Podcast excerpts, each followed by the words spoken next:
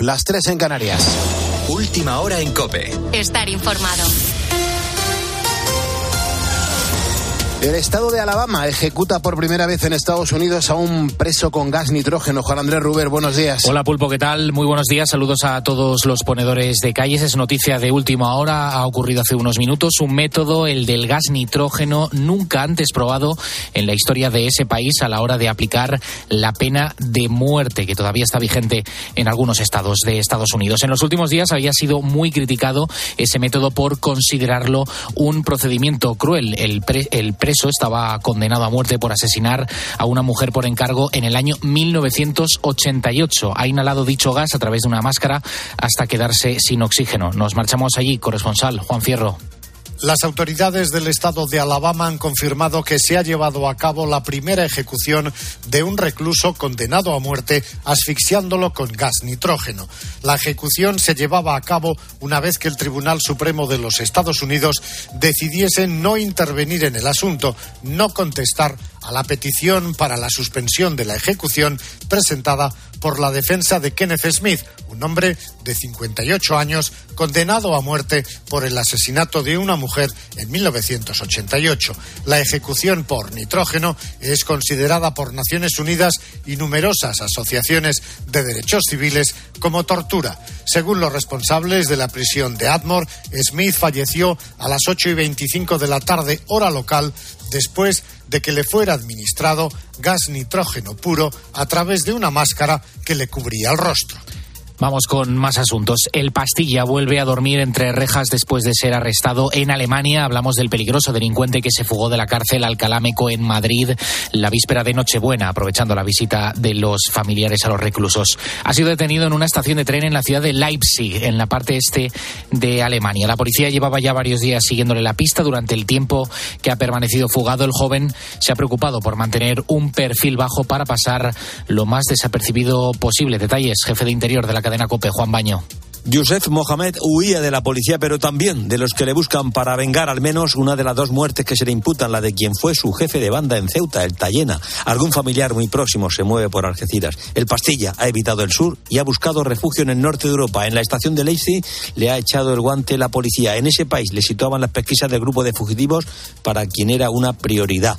La víspera de Nochebuena se fugó entre los familiares que acudían de visita a la cárcel madrileña de Alcarameco. Instituciones penitenciarias abrió expediente a tres funcionarios por las posibles negligencias o errores. Se descarta en principio ningún tipo de colaboración por parte del personal del centro. Sí se intenta averiguar ahora si ha contado con el apoyo de algún cómplice o encubridor. Desde su fuga interior ha reforzado las medidas de seguridad en la prisión y ha ajustado los protocolos. La huida de Yusef Mohamed se produjo después de un primer encuentro en locutorios con los cuatro familiares que habían acudido a visitarlo esa tarde. Con la fuerza de ABC. Cope, estar informado. Este viernes vamos a estar pendientes del sorteo de las semifinales de la Copa del Rey Anaquiles. Sorteo que se celebra a la una del mediodía y en el que va a estar el Atlético de Madrid tras vencer al Sevilla por un gol a cero y en el que la polémica ha vuelto a estar servida tras un posible penalti que Gil Manzano podría haber pitado a favor de los de Nervión al final del tiempo añadido. Un partido en el que los cambios han sido fundamentales para decantar el resultado. Tal es así que el tanto de la victoria sería firmado por Memphis, quien entró en el campo en el minuto 66. Y justo esto es lo que el Cholo Simeone ha destacado en rueda de prensa, la importancia de que el banquillo esté enchufado. Lo importante es hacer lo que uno siente y evidentemente tratar de representarlo gracias a los futbolistas, porque si no es gracias a Correa y a Memphis que representaron de la mejor manera lo que pedía el partido, uno contra uno, ellos estaban muy atascados y me alegra por las formas que entraron los que pudieron representar lo que pedía el partido. Quique Sánchez Flores también ha pasado por los micrófonos, pero en su caso ha dejado lo futbolístico a un lado. Ha querido dar el pésame a la familia de los aficionados sevillistas que perdieron la vida en la carretera cuando se dirigían hacia Madrid para acudir al partido. Volviendo al deporte, este viernes también comienza una nueva jornada de liga. El Almería se enfrenta al Deportivo Alavés a las 9 de la noche y en segunda el Eibar recibe al Mirandés a las ocho y media. Estos y el resto de encuentros que se disputan este fin de semana los podrás seguir en tiempo de juego y en cope.es. Gracias, Ana. Tienes más información en nuestra página web en cope.es. A partir de ahora cambiamos el buenas noches por el buenos días para seguir poniendo las calles aquí en la cadena Cope con Carlos Moreno el Pulpo. Cope, estar informado.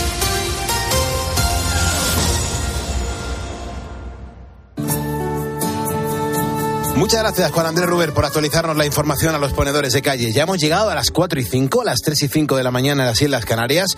Ya estamos en el horario en el que se conecta a nosotros pues mucha gente que comienza la jornada ahora. Es verdad que llevamos bastante tiempo poniendo las calles con la gente que lleva trabajando desde hace un buen rato, pero ahora todavía se suma más gente a este programa de radio. Yo te doy las gracias y también la bienvenida.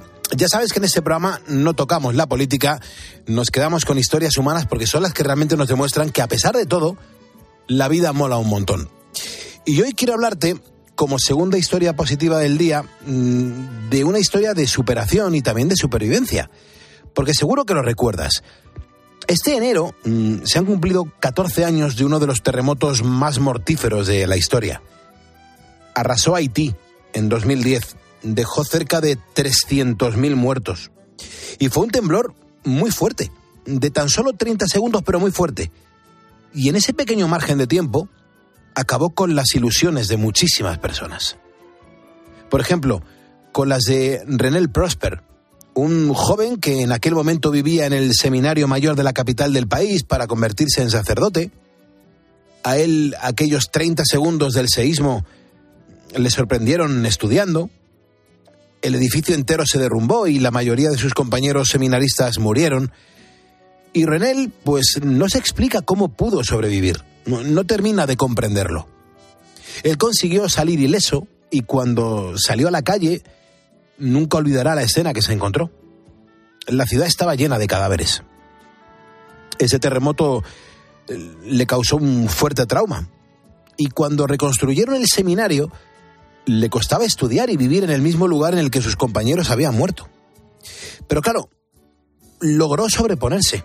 Y un año después de la catástrofe, en 2011, Renel fue ordenado sacerdote. En las parroquias que le asignaron, trató de llevar esperanza y en algunos colegios se dedicó a acompañar a niños que habían quedado huérfanos. Como Renel siempre ha sido muy buen estudiante, su obispo decidió el pasado año mandarle a España para que se formara más en teología y él aceptó.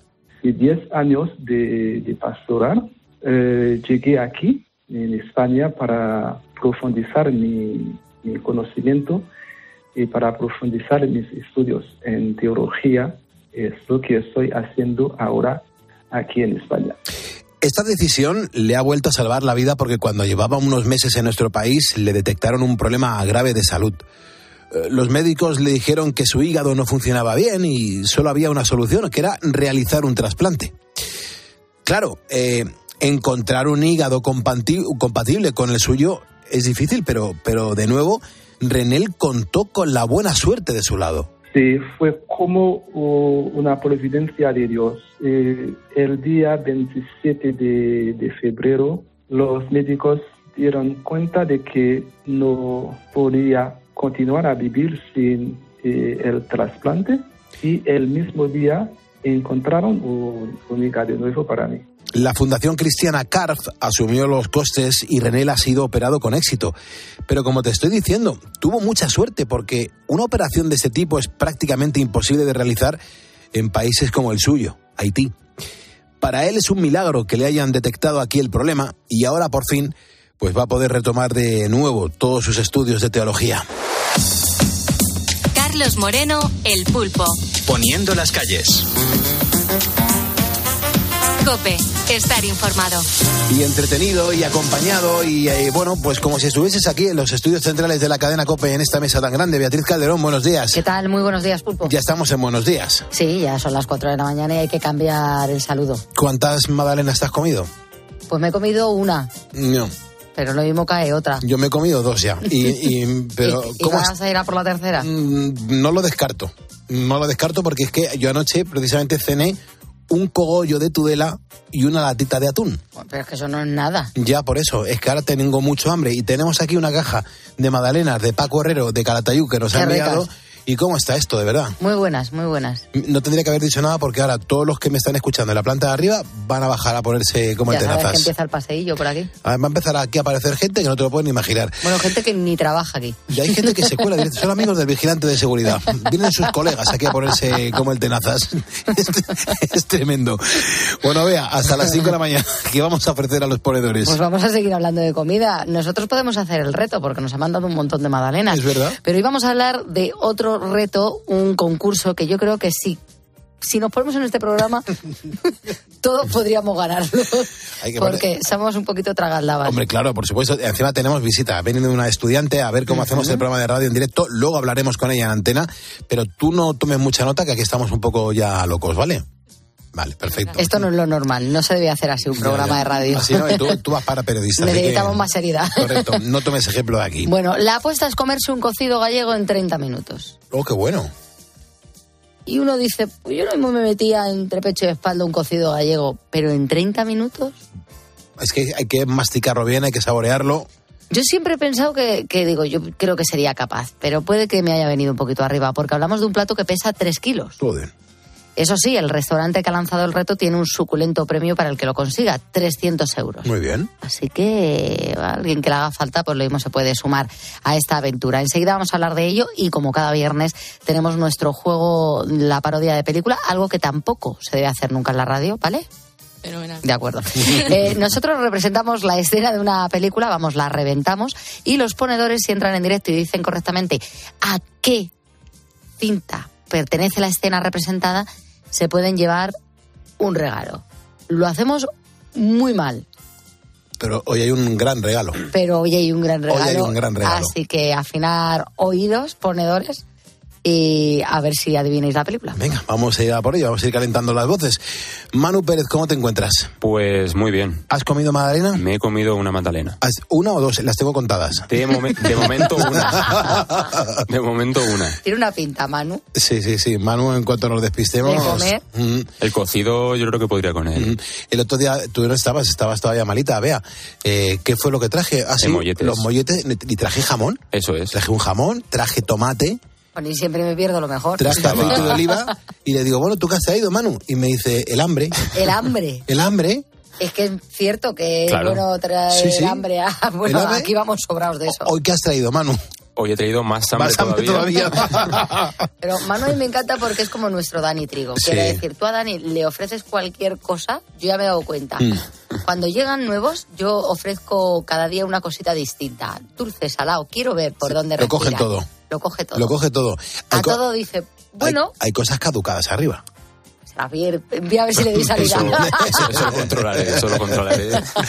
Es importante. ¿Cómo viene el tiempo para las próximas horas, Manu? Pues Pulpo, hay que seguir hablando del episodio atípico de calor que estamos viviendo, más propio de abril o de mayo que de enero, con temperaturas superando los 26 grados. Y ahora, hasta en siete provincias, Huelva, Cádiz, Córdoba, Granada, Jaén, Albacete y Loroño han marcado récords históricos de calor el pasado día por la tarde, pero todo lo bueno se acaba y este viernes comenzará el descenso en los termómetros. En Madrid, por ejemplo, se espera una temperatura de este viernes de 19 grados, pues descenderá para el domingo a 16. En otras ciudades se prevén reducciones similares, de 26 a 23 en Granada, de 25 a 20 en Alicante y de 20 a 15 en Logroño. Y deberán tener cuidado, como bien has dicho, Pulpo, con esas nieblas en Zaragoza, Mallorca, Lleida, Huesca y en los valles de Castilla y León, porque a lo largo de esta noche se van a activar avisos por la baja visibilidad.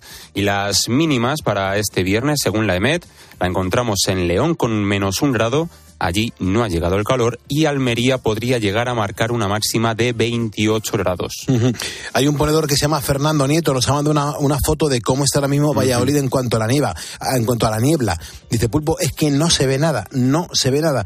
Dice, os mando un saludo porque soy ponedor. Fernando Nieto lo manda. Es que las temperaturas están bajando ahora de madrugada y encima Sí. con mucha niebla, con lo cual mucha precaución en la carretera. Sí, sí, sí. Hay ponedores que nos mandan notas de voz, hay gente que saluda, gente que se manifiesta, gente que deja comentarios. Pues tan ilusionantes como este en el 662-942-605. Hola, Pulpo, ponedores y todo el equipo. Eh, me llamo Maricruz, soy de un pueblo de Toledo, de Yeles. Eh, no concibo ya los madrugones sin vosotros. Os descubrí hace dos años, eh, gracias a un compañero. Eh, no me gusta madrugar porque para mí levantarme antes de las 10 de la mañana es madrugar, pero con vosotros se me hace el viaje al trabajo mucho más ameno. Un saludo a todos, nos dedicamos a la limpieza de fábricas y somos ponedores. Perfecto, muy Viva bien. el ejército español, Viva. sobre todo la legión. Un saludo. Hola. Muchas Buenos gracias. días, ponedores, ponedoras. Juan Carlos, desde Madrid. Buenos días, Tito Carlos. Hombre. Y a la tita Bea, que ya está recuperada. Sí. Venga. Buenos días a todos. Por aquí, Juan Carlos, con su... Ahora grita, ¿eh? Ahora grita bastante. A repartir. Ahora grita, ahora grita. puntos Por todo está el cogiendo aire. puntito cero. Cuidado, Venga, cuidado, cuidado. al lío. Soy ponedor. ¡Viva España! Hola, hola. Muy bien. Estoy comunicándome desde Veracruz, Veracruz, México. Y bueno, agradeciendo los saludos al pulpo y gracias por conducir un programa tan espectacular y tan dinámico. Saludos Mm, desde bueno. Veracruz, México. Dinámico, me gusta mucho esta definición para este programa de radio, aunque a veces también estamos un poco cansados, las cosas como son. Bueno, pero le damos dinamismo. Pero le damos dinamismo a nuestro cansancio, ¿vale?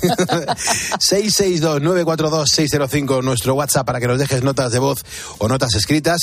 Y ten eh, en cuenta una cosa, que si me estás escuchando ahora es porque eres un ponedor y juntos vamos a por el viernes. Los que al despertar ponen las calles para los demás. Una gran familia hacia un mundo mejor.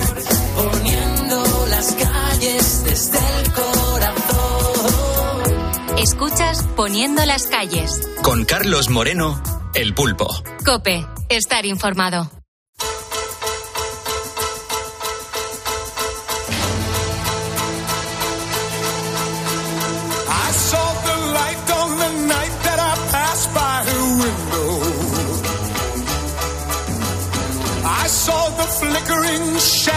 Of love on her blind. She was my woman. As she deceived me, I watched and went out of my mind.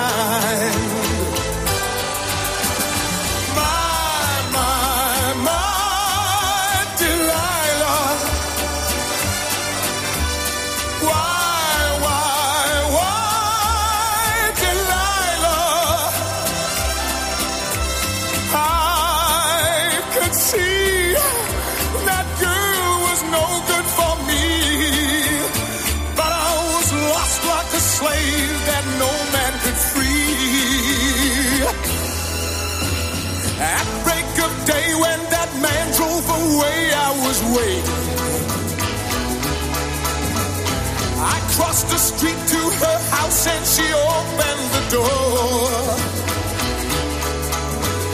She stood there laughing.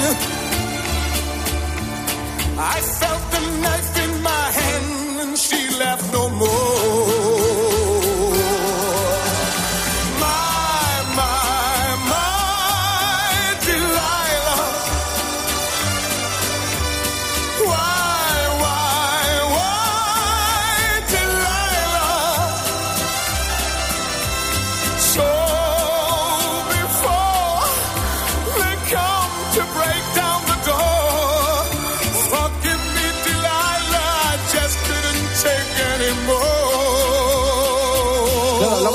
perrete, los ponedores son más de perros que de gatos, están mandando hasta las fotos, si te asomas a la Facebook es increíble la cantidad de ponedores que tienen mascota y, y- muchos de ellos perros, y un montón de mensajes que nos están dejando. Laura nos cuenta que ¿qué nos dan? Bueno, pues compañía, cariño incondicional, pelos hasta en la sopa. Aprender que cada día hay cosas fantásticas. A mí me obliga a salir de casa y no una, sino varias veces al día. En la foto aparezco con mi perro, que había sido maltratado, no sabía caminar, le tenía miedo a entrar en casa, a ladrar y a que se le acercara la gente. Pesa 60 kilos, es enorme. He visto Mm. la foto y es, es enorme. Dice, y ahora, sin embargo, pues se deja ya tocar, entra en casa a dormir o a cualquier hora del día, tengo una casa con jardín, y sube al coche, que me costó casi cinco años convencerlo. Dice, no le cambio por nada, es maravilloso. Luego Milagrito Serrano dice, pues yo creo, Pulpo, que son la cura de todos los males, con ese recibimiento cuando uno llega a casa, cuando te miran haciéndote ojitos eh, con su juguete colgando de la boca o te piden con cara de lamento y lloriqueando que les des un cachito de tu comida. ¿A quién no se le olvidan todos sus males terrenales y existenciales cuando los ves? Qué pena. Luego Manuela dice, pues otra cosa que nos aportan es que nos defienden. Mm. Dice, para seguridad eh, son muy buenos. O Carmen, dice, mi Kira era un pitbull terrier, he tenido con ella amor, fidelidad, calma. Hace 11 años que no está con nosotros ni un solo día, dejo de pensar en ella. Me quitó de una depresión pulpo, para que veáis si son útiles. Eh, estaba casi todo el día en la cama y, y llorando y ella se subía a mi cama y me quitaba las lágrimas a besos y a lametazos. Jamás la voy. Es una gozada. Este es uno de los muchos mensajes que nos estáis dejando en facebook.com barra poniendo las calles. Somos ya 109.746 ponedores. En cuanto tú te sumes, pues el número se incrementará y además tu nombre va a aparecer aquí en grande en este ordenador que tengo delante. Y yo te mencionaré para darte las gracias y la bienvenida. Joaquín Herrera lo acaba de hacer, con lo cual, Joaquín, gracias. Federico Sánchez también, Alfonso Recio Báez y Goguita Ballesteros. Se acaban de sumar y os doy las gracias. Tenemos una visita en el estudio. Mm, Bea, ¿tú qué haces aquí? Muy buenas noches, buenos días. Muy buenas noches, muy buenos días. ¿Qué años tienes? Tengo 21. ¿Y qué haces aquí en un programa de radio en directo? Pues la verdad es que mm, como justo estoy terminando ya la carrera, por no decir que prácticamente ya la he terminado, me apetecía mucho venir a un programa en directo para saber realmente lo que es hacer radio, porque al Ujú. final estamos en la radio y yo mm, tampoco es que haya tenido mucha experiencia en, Ujú. en ningún ni en, ni en televisión ni en radio sí que he hecho prácticas eh, relacionadas con ella dentro de la universidad pero nunca he estado eh, cara a cara. Algo así. Pero el, el objetivo es que tú el día de mañana te quieres dedicar a esto. Hombre es mi idea sí, Sí, ¿verdad? sí me encantaría dedicarme a esto Ajá. ¿Y qué te parece la de luces, los, los eh, micrófonos, la, la cantidad de gente que hay aquí trabajando? me parece increíble la verdad ¿A qué mola? mola un montón ¿Sí? ¿Tú, tú alguna vez has visto cómo se representa una película eh, en directo en un estudio aquí entre cuatro paredes? nunca la verdad Pues eh, presta atención porque... Ni lo vas a ver. Ni lo vas a ver, porque no, no te vas a dar cuenta, No. pero luego te va a tocar un papel, ¿vale? vale Así que presta atención. El juego es muy sencillo. La gente tiene que averiguar a qué película pertenece la escena que vamos a representar porque hay un premio si lo dicen correctamente. Así que vamos a hacer el ensayo general.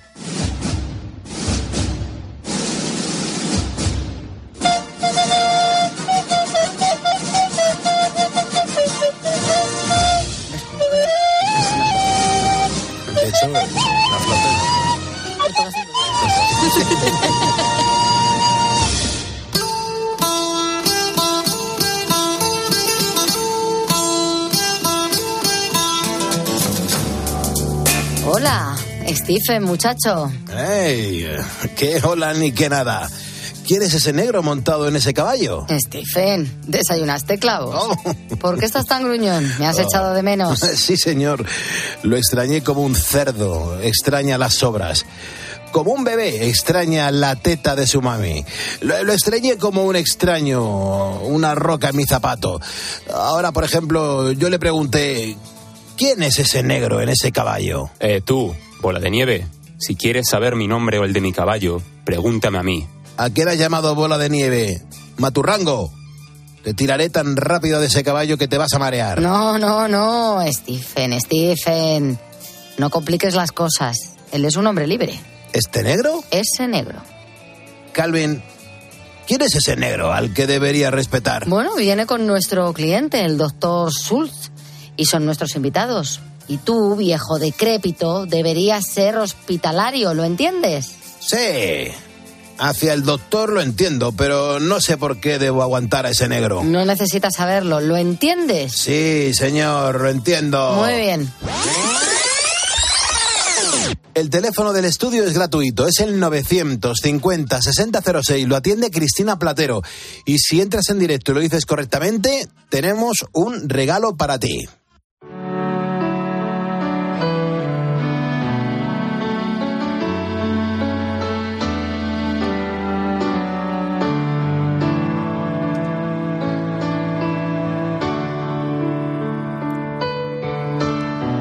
Calderoni. ¿Tienes hambre? Un poco. Un poquito, ¿verdad? Hasta ahora, a esta hora siempre tenemos hambre. Ujú. ¿Qué te parece si hacemos un concurso para ver si te comes un cocido en- en media hora? Venga, dímelo. ¿Tú me quieres cebar o qué? No, quiero, quiero que, que me respondas a esto, más que nada porque te estoy ofreciendo mm, no un cocido cualquiera, eh, no el cocido castellano, el gallego, es el, el- el gallego. Es que escucha esto, escucha lo que lleva. Es un cocido gallego, no tiene, no tiene nada que ver con, con el castellano. O sea, pues mira, pues tiene oreja, tiene tocino, tiene costilla, tiene, tiene cacheira, tiene chourizos, tiene verduras, tiene ternera, tiene pollo, tiene patatas y, verdura- y verduras, y verduras, claro, claro, todo, y verduras. Claro, acabas de escuchar a Alfonso Díaz. Alfonso es dueño y cocinero del restaurante La Cantina del Muelle en Marín. Y propone el siguiente reto, comer 3 kilos de cocido en menos de 30 minutos. Claro, es que el premio serán 300 euros. Ay, pulpo, pues yo no sé si sería capaz, la verdad. En 30 minutos con todo lo que lleva. mm, mm, bueno, no mismo a las 4 de la mañana sería, sería posible. Posiblemente. Pero bueno, eh, si tú te atreves, Pulpo, o algún ponedor, lo mejor que podemos hacer es decirles dónde tienen que ir. Hay que ir al restaurante Marín, en Pontevedra. Desde el pasado viernes y hasta el 14 de febrero ponen a prueba a sus comensales. Dan la opción de participar en todas las comidas y cenas de cualquier día hasta que lleguen a ese día, el 14 de febrero, que como sabes es San Valentín. Y claro, desde el principio han visto que van a tener una gran participación. Muchas, mu- mu- muchas llamadas, muchas llamadas preguntando, tal, o sea, la gente está pensando en los 300 euros en, en- en esa, para ayudar, para, para ayudar a, a la- lo que es la, para la cuesta de enero. Es cierto que la mayoría de los que se están animando son hombres, aunque también hay algunas mujeres que van a probar fortuna. De hecho, hay una, una de las mujeres que está a tope con el reto. Hay una, hay una mujer que es muy delgadita y dice que ella puede. Y ya me lo dijo y dice que, que, ella, que ella puede y que se anima. Mira, como yo, la verdad es que por 300 euros lo mismo se hace el esfuerzo y una se come el cocino, el cocido gallego. Todo será entrenarse. A mí me cuentan, Pulpo, que yo esto no lo sabía, que es importante empezar a comer lo más ligero. Lo más ligero que tiene primero. el plato. Ajá. Pero lo mejor es que escuchemos a Alfonso que él nos da todos los consejos. A ver. Lo, lo primero que hay que comer es la verdura. La, la verdura. Entra, entra más ligero, tienes, tienes toda la verdura con, con toda la zanahoria, con todo el repollo, con todo, todo lo que sea verdura. Y después al, ir, ir- ir mezclando con el tocino. Y dejar para el final la patata. Ah, bueno, en Galicia ya sabes que son de, de buen comer. Tú, por ejemplo, mm, ¿te suena eso de lo del papador? Yo no. ¿No te suena? Bueno, yo no lo había escuchado nunca tampoco, vea, lo tengo que reconocer, pero Alfonso nos lo explica a cuenta del cocido. De hecho, de aquí sacó la idea del concurso. Pues es muy típico en Galicia. O sea, el- la palabra papador, o sea, el, el- el ir una, una papada es muy típico en Galicia. O sea, ¿a dónde vas? Vamos a tomar una papada. O sea, vamos a comer. Entonces, pues, pues es una expresión muy gallega que dijo, pues mira, vamos, vamos a usarla aquí con, con la comida gallega. Bueno, que solo tienes que ponerte delante del plato en el que te vas a encontrar cerdo, pollo, ternera, por supuesto, garbanzos, verduras y comer como si no hubiera mañana. Y ahora vamos a resolver una duda porque, eh, claro, yo el cocido madrileño, por ejemplo, lleva su sopa de fideos Mm. Oh, maravillosa. eh, con la que arranca. Maravillosa. Bien, eh, ¿tú qué crees? ¿Que este lleva sopa o, o que no la lleva? Mm, yo creo que, que llevará sopa, claro. Vamos a averiguar. Vamos a ver. No- Nosotros no solemos llegar a la sopa. O sea, quien quiera sopa sí puedes tomar al final, pero primero dame chicha y después dime tonto. Genial. Ellos la sopa la tienen por si acaso, Genial. pero no llegan. Pero que no, que seguramente no lleguen. Bueno, pues ya sabes, ponedor, que estarás aquí relamiéndote por este cocido. Aún estás a tiempo de participar y ganarte esos 300 eurazos para que la cuesta de enero, bueno, pues, eh, pues tiene que venirte de perla, me imagino yo. Te recuerdo que el concurso es hasta el 14 de febrero y consiste en comerse un cocido gallego en 30 minutos. Quiero firmar esta última carta enfrente de este mar, dándole las gracias por acercarme al sol, por sacarme de la cama, abriéndome de par en par los párpados y las persianas, tierra a la vista, vestida de gala, lentejuelas de arena, tan guapa, tan fea, tan de pueblo, tan urbana, viajando a tu centro, me perdí entre tus faldas, en mis oídos el placer, una dona cantaba. En el paraíso no hay forma de saber si fuera está lloviendo y no importa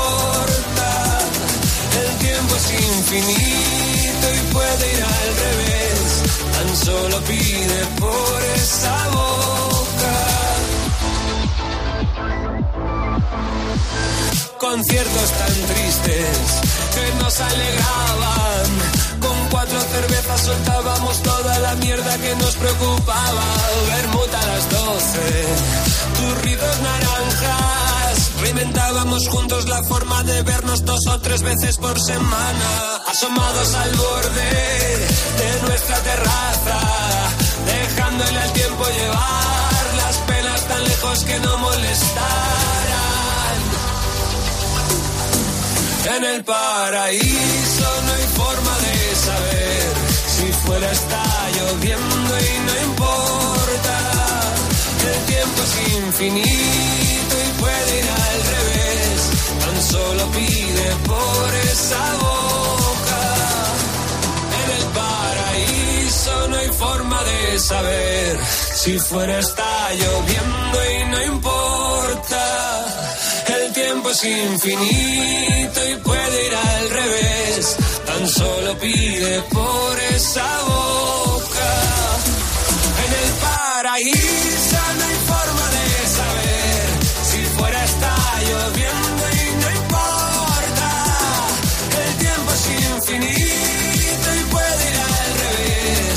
Tan solo pide Es Miquel Izal y estamos enamoradísimos de esta gran canción, El Paraíso, cuatro y media, tres y media en Canarias. Claro, yo me presento, yo digo, yo soy Carlos Moreno el Pulpo, ¿tú quién eres? Yo soy Beatriz Calderón. Perfecto, ¿y tú quién eres? Yo también soy Beatriz, pero soy Beatriz López. Perfecto, Beatriz López, Beatriz Calderón, Carlos Moreno el Pulpo. Pero claro, ¿cómo es nuestra audiencia? ¿Quién es nuestra audiencia?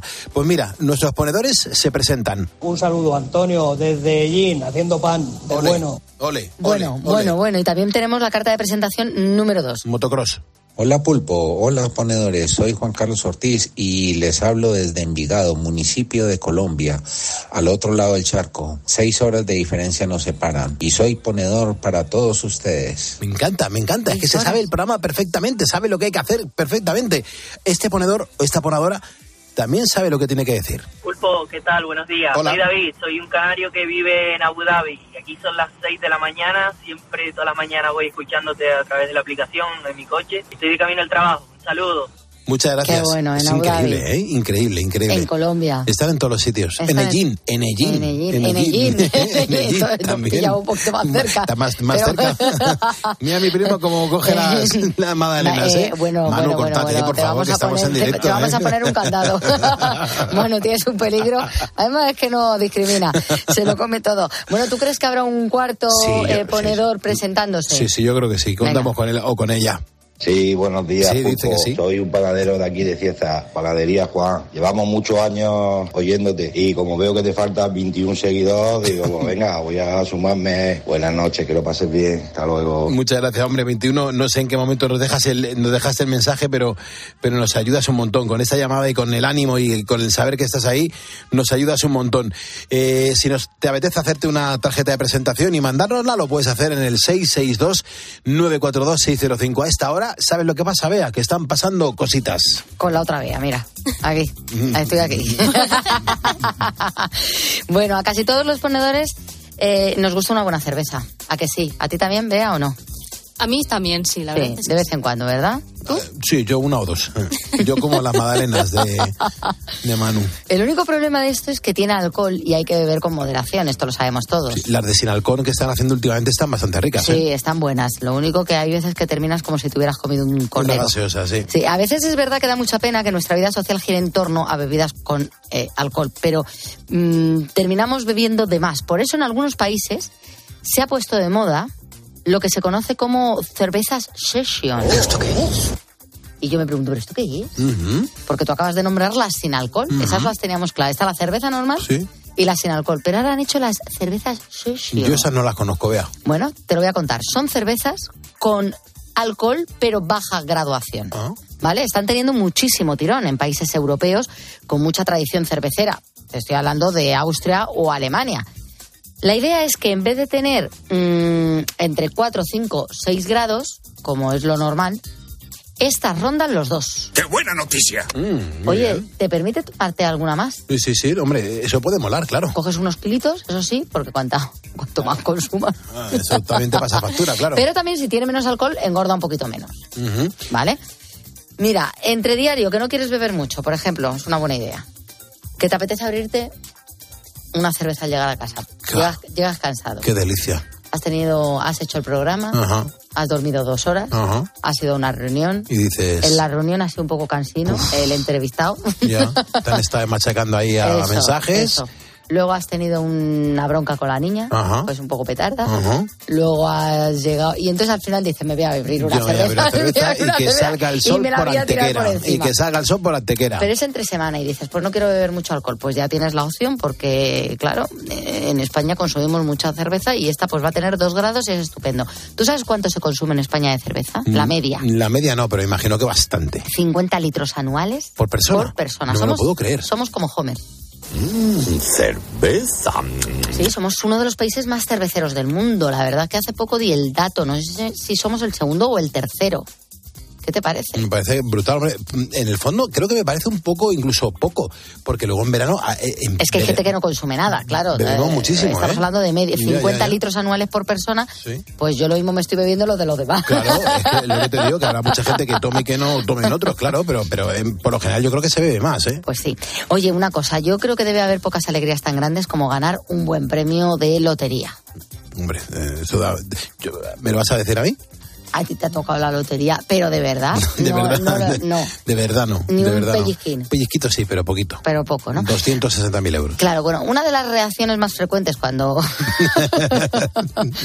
una de las reacciones, yo creo que no, no que yo creo que no ha sido para tanto. Pero una de las reacciones más frecuentes es contárselo a los seres queridos, ¿no? Para compartir esta buenísima noticia. Hombre, claro. O sea, a ti, por ejemplo, te tocan en la lotería de Navidad, que llevabas un décimo compartido y te han tocado Ujú. 80.000 euros. Perfecto. Pues tú lo que haces es llamar a tu madre y dices, mira lo que me ha pasado. Que me acaba de que, tocar que- esto. que llevaba 5 euros compartido con varios compañeros de trabajo y me han tocado 80.000 euros. Qué mamá. delicia. Bueno, esto es lo que hizo un joven británico llamado Dean Smethurst, que desgraciadamente, tengo que decir, eh, comunicó la buena noticia antes de darse cuenta de que no había ganado ni mucho menos tanto como Ay, pensaba. pobre hombre. Qué pena. Pues te voy a contar una cosa. El chico creyó que había ganado como mínimo 50.000 libras, lo que son unos 57.000 euros. Pero se equivocó. Se equivocó porque le informaron de que había ganado, pero no le dijeron la cantidad. Solamente le mandaron el mensajito de, "Eh, eres el ganador, tu boleto ha sido premiado. Claro. Y él trató de comprobar el boleto en un supermercado, la máquina decía que no podían informarle y que contactara con Camelot, que es la empresa que gestiona los juegos de azar en Reino Unido. Y entonces él dijo, toma, si no lo puedo cobrar en el supermercado, eso es porque es una cantidad importante. Y creía que eran los 57.000 euros. Pues bien, una trabajadora del supermercado le dijo que, eh, lo que te estoy contando, que eso significaba que tenía un premio grande, que el premio era como mínimo de 50.000 libras. Muy astuta. Y él tan contento creía que se iba a llevar ese dinero, pero no, al final el premio no llegaba pulpo a los 7 euros. No me digas eso, no me digas Siete eso. euros. Que lloro, por favor. Efectivamente, yo en España no sé cuál es el límite para que ya no te permitan cobrarlo eh, a través de la, De la de la- oficina, de la- ¿no? de De la la oficina de la administración. No sé cuál es el límite. No Sí es idea. verdad que eh, yo he hecho lo del Euromillones y cuando ganas un euro te pone, eh, has sido premiado con un euro. En el momento que pasa ya de, de 10 euros o tal, no te pone la cantidad. Y claro, te llevas un subidón Ah, claro, pues no sabes lo que te va a salir. y te llevas un subidón y dices, ¿cómo Claro. sido premiado? Claro, claro, y te claro. vas corriendo, pues te puede pasar lo que a este hombre. Tú imagínate, ¿eh? Yo si estuviese al otro lado de la... de- vamos, si fuese el administrador de- de la lotería, mm, ha- haría así. No te puede- bueno, es que tú lo harías, claro. Yo sí Acabo lo de decir, no te puedo creer y Claro digo, sí, sí. te creo Y hago perfectamente. así. Y digo, ¡ay, va! Y cojo y me doy la vuelta. Qué mala leche, por favor. Pero yo digo que, bueno, Qué mala leche esa persona que llega y dice, es que no sé lo que me ha tocado. Claro. Y de repente se encuentra este diciendo, claro. Y digo, pues, ¡Hala! yo diría, pues, me, pues- pues me voy. Y, y le- y dejas a la y persona le al otro dejas lado. ahí, y le dejas ahí sin Ahora, saber. su- sufriría mucho esa persona. Y luego le das los 10 euros. No lo haría. no lo haría, no lo haría, no lo haría. Qué tristeza. Bueno, vamos a ir con la música. Eh, nuestros ponedores suelen utilizar el transporte público todos los días para desplazarse. Y tú imagina, Pulpo, que estás sentado en un vagón del metro, medio dormido todavía, y de repente escuchas esto.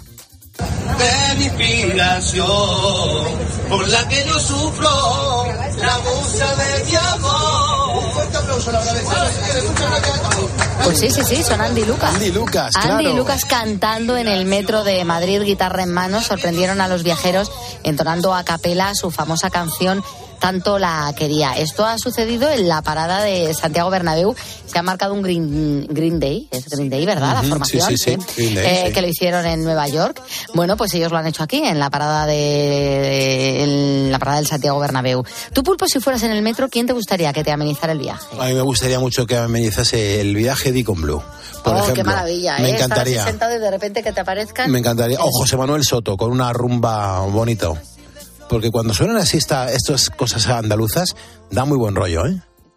Llegarías aquí al trabajo mucho más contento. Desde luego que Hoy sí. te he visto molino, Hoy estoy cansado, hoy estoy muy cansado. Hoy estoy muy cansado. que ya llega el fin de Hombre, claro.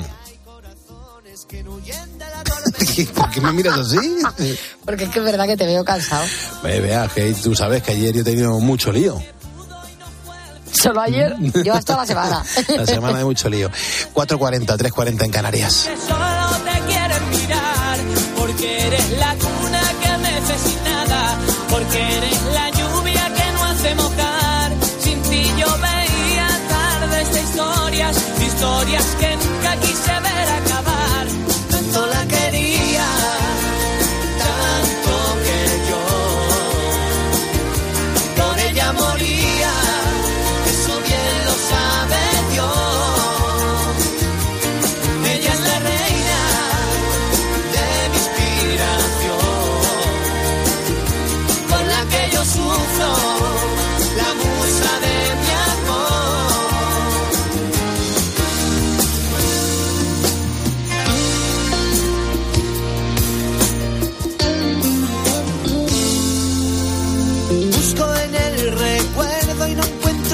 pasado las campanas y más campanas que mi alma ha escuchado. Tú sabes bien que a la última frontera te hubiera llevado. Que los senderos de la vida hay que cogerlos con dos manos. A veces la miro y lloro y lloro, pensando que pudo y no fue al final. Ver estrellas, que solo te quieren mirar. Porque eres la cuna que mece sin nada, porque eres la lluvia que no hace mojar. Sin ti yo veía tardes de historias, historias que nunca quise ver acabar.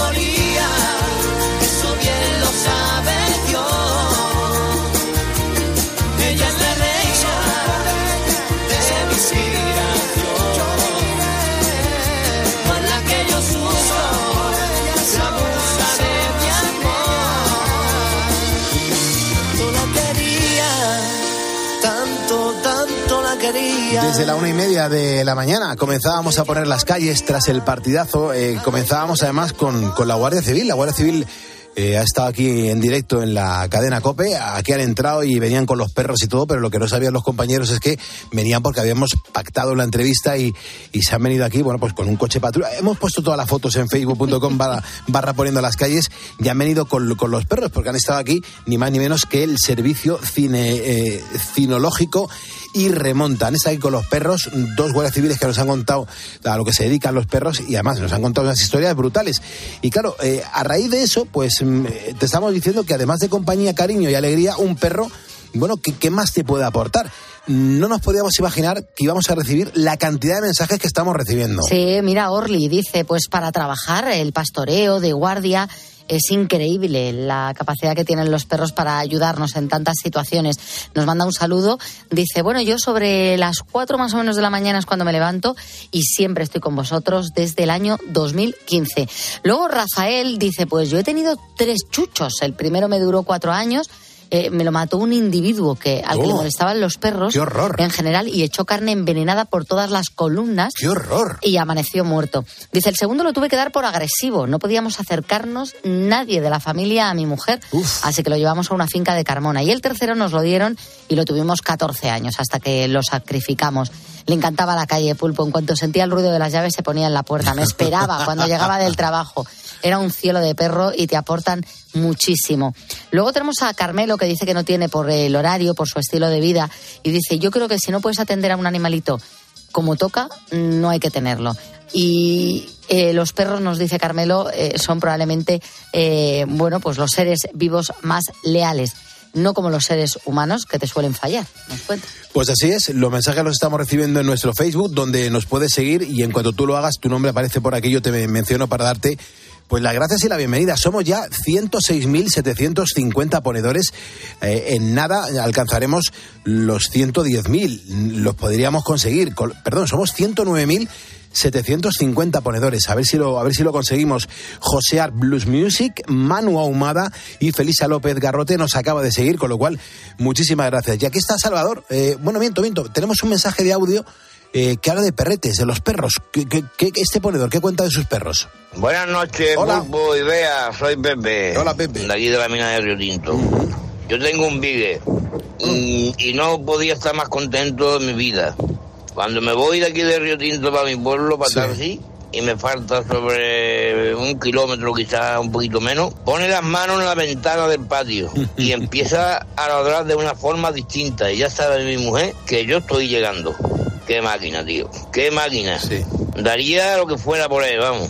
Venga, vea, y Pulpo, un saludo, amigo. Muchas Qué gracias. historia. Fíjate, uno de los perros que ha venido hoy ah, era un, era un Beagle. Miguel, qué Y era- bonitos son. Bueno, bueno, qué fuerza, por favor, estaba, estaba cuadrado. ¿Y, y cómo le, le intentaba morder y jugar a la- y le provocaba al, al labrador que ha venido, eh? Que era más pequeño. Que era, más- no, era un poquito, bueno, eh, de edad sí, pero era más voluminoso, pero Ya, el, pero el era pequeñajo, sí, bueno, bueno, bueno, cómo se lanzaba y le miraba y le, y le, y le, mm, le provocaba, ¿eh? Era alucinante, alucinante. Ese era el que tenía fugas. Ese es el que tenía fugas. Pues yo creo que ha sido el pequeñajo el que tenía fugas. Se ha puesto Joder, se ha puesto aquí, no me lo que nos ha soltado, vea. No te imaginas. Salvador, ¿cómo estás? Muy buenas noches o buenos días, o lo que tú prefieras. Hola, buenos días. Pues nada, aquí estamos con el tema de toda la noche. Es verdad, ahora mismo, ¿dónde estás, Salvador? Pues estamos pasando por aquí por Villalta que hay mucha niebla. Ah, te pilla niebla. De San Juan. Eh, claro, te, te pilla niebla. ¿Estás ahora ya de recogida o estás comenzando la jornada? No, estamos comenzando la jornada que vamos ahí para Consuelo del Arcón, para una hora. Ah, qué bueno. mercancía de hierro. Sí, sí, sí, sí. Entonces, claro, salís ahora, eh, serán unas dos horas de viaje, todavía te queda, ¿no? Más o menos. Sí, más o menos sí. Depende ya cómo esté Madrid. Ya, Madrid ya. por la mañana cielo. Ya, eso sí es verdad. Salvador, y de repente te cruzas con un programa de radio que no conocías o que sí nos conocías. Sí, sí, llevo ya muchísimo tiempo queriendo hablar, ¿sabes? Ah. Y mira, lo hemos conseguido esta noche. qué bien, qué bien. Oye, ¿y, y qué tipo de, de hierro lleváis? ¿Qué, qué- qué habéis construido? Pues está ahí a donde vamos ahora para un colegio, pero estamos viviendo, yendo para también llevando mucho hierro para la vivienda. Hay la parte de Málaga, que eso es enorme lo que están haciendo ahí, también para la parte de Benaví, pues Girola y todos esos sitios. Claro. ¿Y qué lleva? ¿Forjado para, para verjas y todo eso? Forjado, sí, forjado de hierro para hacer la obra, las cementaciones. Joder. Ahí en Benaví estamos haciendo una obra, bueno, ahí están haciendo un disparate. Ya, la obra que están haciendo, están haciendo un lago. Hay unas casas increíbles en Benavís, ¿eh? Ahí están haciendo un lago que no te puedes imaginar, con playa, bueno, yo no sé cómo van a llenar eso de agua. Eso digo yo. Sé exactamente lo que están haciendo ahí. Eso digo yo. El de la Quinta, que se llama. Sí, sí, pues eso, cuidado a ver con el agua estando como están las cosas. Que digo yo una cosa, ¿y qui- ¿quién ha construido las, las- la forja que lleváis? Eh, ¿Vosotros mismos? O Pues lo- venimos, sí, venimos de Torre del Campo, que se dedica mucho ahí a hacer los forjados esos. Además, venimos, ahora siempre hay, además que están oyendo el programa, le doy un saludo a ellos, y vienen muchos camiones cargados de hierro, para aquí, para la parte de Madrid. Joder, que qué gozada, por favor. Y claro, la, la forja que lleváis será también para otro chalet de Pozuelo, aparte del colegio que decías, ¿no? Sí, hay chalet, muchas viviendas, también para bloques, porque ahí esta partida al lado también se están haciendo un rascacielos de eso, que también vamos mucho ahí. Y a la calle Purca, ahí en el centro de Madrid, que ahí están haciendo una obra enorme el ayuntamiento. Qué barbaridad. Que precisamente está mi hijo ahí también esta noche durmiendo. Qué impresionante. Y digo una cosa, ¿lleváis las piezas sueltas y luego las tenéis que soldar en obra? Sí, bueno, hecho, van hechos paquetes para cogerlo con la grúa que van ligados. Y así, pero va eso bien, va empaquetado para descargarlo con la grúa y va todo bien. Qué bien. Salvador, ¿y el viaje lo estás haciendo solo? No, vamos aquí dos conductores, porque como hemos salido a las dos de la mañana y nos falta disco, vamos dos conductores. Qué bueno. El otro conductor es joven, va aquí al lado mío. Qué bien. ¿Y vosotros sois esas furgonetas que, que, que se ven muchas veces de madrugada, que, que, salen muy pronto porque van a una obra? y ¿Sois ahora mismo esa, ese tipo de personas? No, nosotros llevamos un camión, un trailer. Un camión ahí a lo bestia, ¿no? Mm. Sí. Impresionante, impresionante. ¿Y, ¿Y eres tú el que va conduciendo? No, no, yo voy acompañante, ya se le he dicho a acompañante, digo, voy aquí. Va conduciendo mi, mi sobrino. Eh, que es el que no tiene carnet de conducir, ¿no? Sí, él tiene aquí, lo estamos enseñando metiéndole en vereda. Bueno, ya, ya, ya matricado, ya lleva dos años. Muy bien, muy bien. Oye, ¿tenéis previsto hacer alguna parada para tomar un cafetito y entrar en calor? Pues no, hemos parado, hemos parado que hemos estado reportando gasoil ahí en Bar de Peña. Sí. Y no, solo hemos parado, vamos directo porque Madrid, ya sabes, como llega un poco tarde, se encuentra el follón. Es verdad, es verdad. Oye, Salvador, pues primero, gracias por escucharnos, muchísima precaución en la carretera y gracias por, por poner las calles ahí currando como unos campeones. Bueno, pues ya está, digo, a ver si me puede dar diploma la pegatina, hombre. Sí, hombre, que lo que prefieras. Hoy estoy que lo tiro. Sí, sí. Porque tú mejor veas, me da igual, ¿sabes? Pues ahora Porque negocialo. sí, me encanta de, de haber hablado con vosotros, ya llevaba tiempo. Qué bien, Ahora lo Salvador. escucho, porque a las dos de la mañana digo, ay, que ya está, desde que empezaste a la una y media, pues nos dado una satisfacción grande, ¿sabes? Ah, sí, muchas gracias, hombre. Sí, sí, sí. Muchas gracias. Hombre, hay, hay mucha gente que está currando y mucha gente que está sola y que duerme mal y, y nos lo dicen, ¿eh? Sí, yo ya te digo, además me levanto con una energía, digo, vamos ya aquí a oír al pulpo. A poner calles, ¿no? Y la verdad que voy bastante despejado y es interesante ¿eh? el programa. Muchísimas gracias, Salvador. Tener cuidado de la carretera, ¿vale? Vale, Buena ruta, hermanos. Gracias. venga, igualmente. Hasta ahora, chicos. Hasta ahora. En 10 minutos las 5 de la mañana, en 10 minutos las 4 en Canarias. Síguenos en Twitter en arroba cope y en facebook.com barra cope. Al final del día, Expósito pone su mirada en aquello que te interesa. ¿Tú a qué edad te independizaste de tus padres? Seguro que recuerdas ese momento en el que cogiste las maletas y te fuiste a otra ciudad a empezar una nueva vida. Ese momento en el que tú y tu pareja decidisteis coger los pocos ahorros que teníais para dar la entrada de una primera casa. Te pregunto esto porque la situación respecto a aquellos años ha cambiado drásticamente. Miles de jóvenes españoles están convencidos de que independizarse y formar una familia hoy por hoy es misión imposible. La crisis laboral, la Acaba el día con la mejor información. Acaba el día con Ángel Expósito. Desde las 7 de la tarde, todo pasa en la linterna de Cope. Si comienzas tu jornada laboral ahora, que sepas que a eso de las cinco y media aproximadamente tendremos nuestra ronda de ponedores. Eh, No harías mal en dejarnos un mensaje en el 662-942-605 para contarnos cómo es tu trabajo, dónde curras, cómo te llamas. Nos encantará leerte.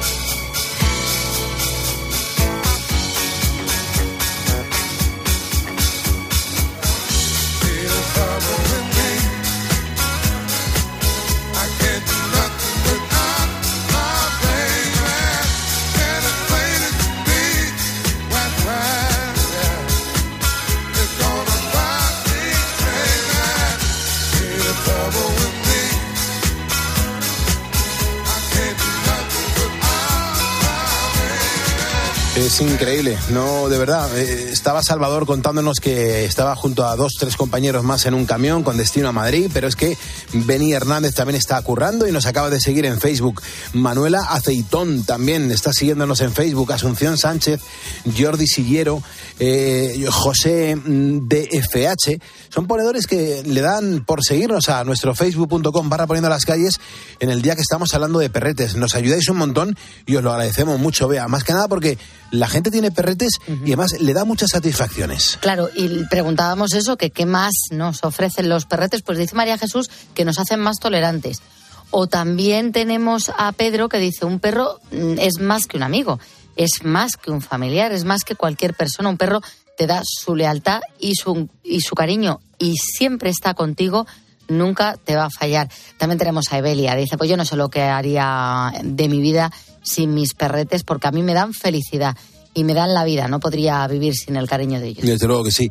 Eh, Bea, ¿cómo estás? ¿Cómo te está gustando el programa? Me está gustando mucho, la verdad. ¿Y qué- qué te, qué te está llamando la atención? Bea es una invitada que tenemos aquí que tiene cuántos años. Tengo 21 años. Perfecto. ¿Y vives dónde?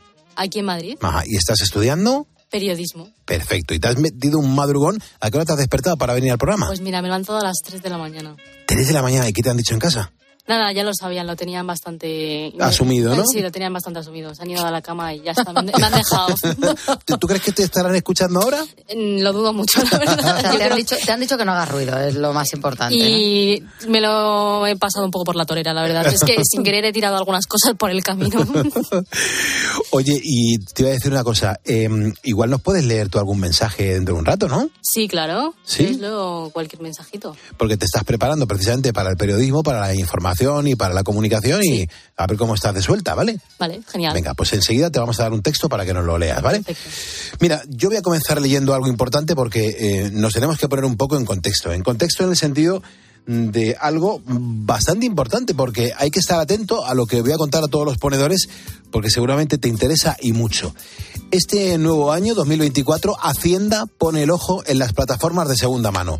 Wallapop, que si Vinted, que si los el mil anuncios o incluso Airbnb que van a tener que informar al fisco de las operaciones que realicen sus usuarios. Claro, ¿esto quiere decir que vamos a tener que tributar por vender la bici del niño que ya no usa? ¿O esa cinta de correr que mucha gente se compró durante el confinamiento y que tengo ahí acumulado, acumulando polvo? Mm, Pues no exactamente. Todo depende de la cantidad o del número de ventas que hagamos. Vea. Eso es, digamos que el fisco va a estar más vigilante en todos los sentidos. Hasta ahora, y al no mediar factura en este tipo de compras y ventas, todo se escapaba al control de Hacienda. Pero eso va a cambiar. En los próximos días, si eres usuario de estas plataformas, vas a recibir un correo electrónico informándote de que se va a recoger información sobre tu cuenta datos bancarios, número de transacciones y dinero obtenidos por ellas. A partir de ahí quedaremos fichados, pero sin mayores consecuencias. Eso sí, siempre y cuando no se superen las 30 transacciones o los 2.000 euros en venta de productos. De ser así, entonces sí vamos a tener la obligación de declarar esos ingresos. Si ese montante supera los 6.000 euros, tendrás que pagar, dependiendo de la cuantía, entre un 19 y un 23%. Esto es algo que lleva haciendo Nacho Márquez desde el principio. Él declara todo lo que vende en Wallapop. Nacho tiene 37 años y vende, digamos, de forma profesional ropa en esta plataforma, pero él comenzó como un usuario cualquiera. Yo comencé, yo era una apasionada de rebajas y también, pues cuando veía algo para algún amigo que no fuese mi talla, pues decía, oye, le llamaba, decía, oye, ¿quieres que te compre esto? Que, que está muy bien de precio y, y te pega. Y, y como tenía éxito, pues empecé poniendo un poco, mezclé esos dos, esas dos aficiones que tenía y vi que, que bueno, que la gente compraba los productos y que podía pues, sacar un beneficio de ello. Así es, Nacho comenzó así, pero desde el principio decidió hacer las cosas bien. Se informó y evitó así cualquier tipo de problema posible con Hacienda. En Wallapop es completamente legal profesionalizar una actividad, pero en otras aplicaciones, como por ejemplo ocurre con Vinted, eh, en la que también se compra y se vende ropa y calzado, es distinto. Para una- un vendedor español profesional no, no es factible, solo en Francia. Yo pensaba que sí, en el momento también he de decir que fue una barrera importante porque es un volumen muy alto de ventas en- de ropa en Vinted y tuve que quitarlo todo, todos los artículos que tenía y no pude poner eh, la tienda en Vinted. Bueno, pues ya hemos tomado nota, Bea, de lo que tenemos que hacer y cómo nos tenemos que organizar en caso de que superemos esas transacciones y sobre todo esas cuantías. Es importante porque hay gente que vende cosas de nada hasta los 2.000 euros. Estás exento. Desde luego que sí. Gracias por estar escuchando la radio. Enseguida vamos a actualizar la información. Nosotros nos acercamos ya a las 5, a las 4 en Canarias y a eso de las 6 menos 10 le damos la del pulpo a Carlos Herrera.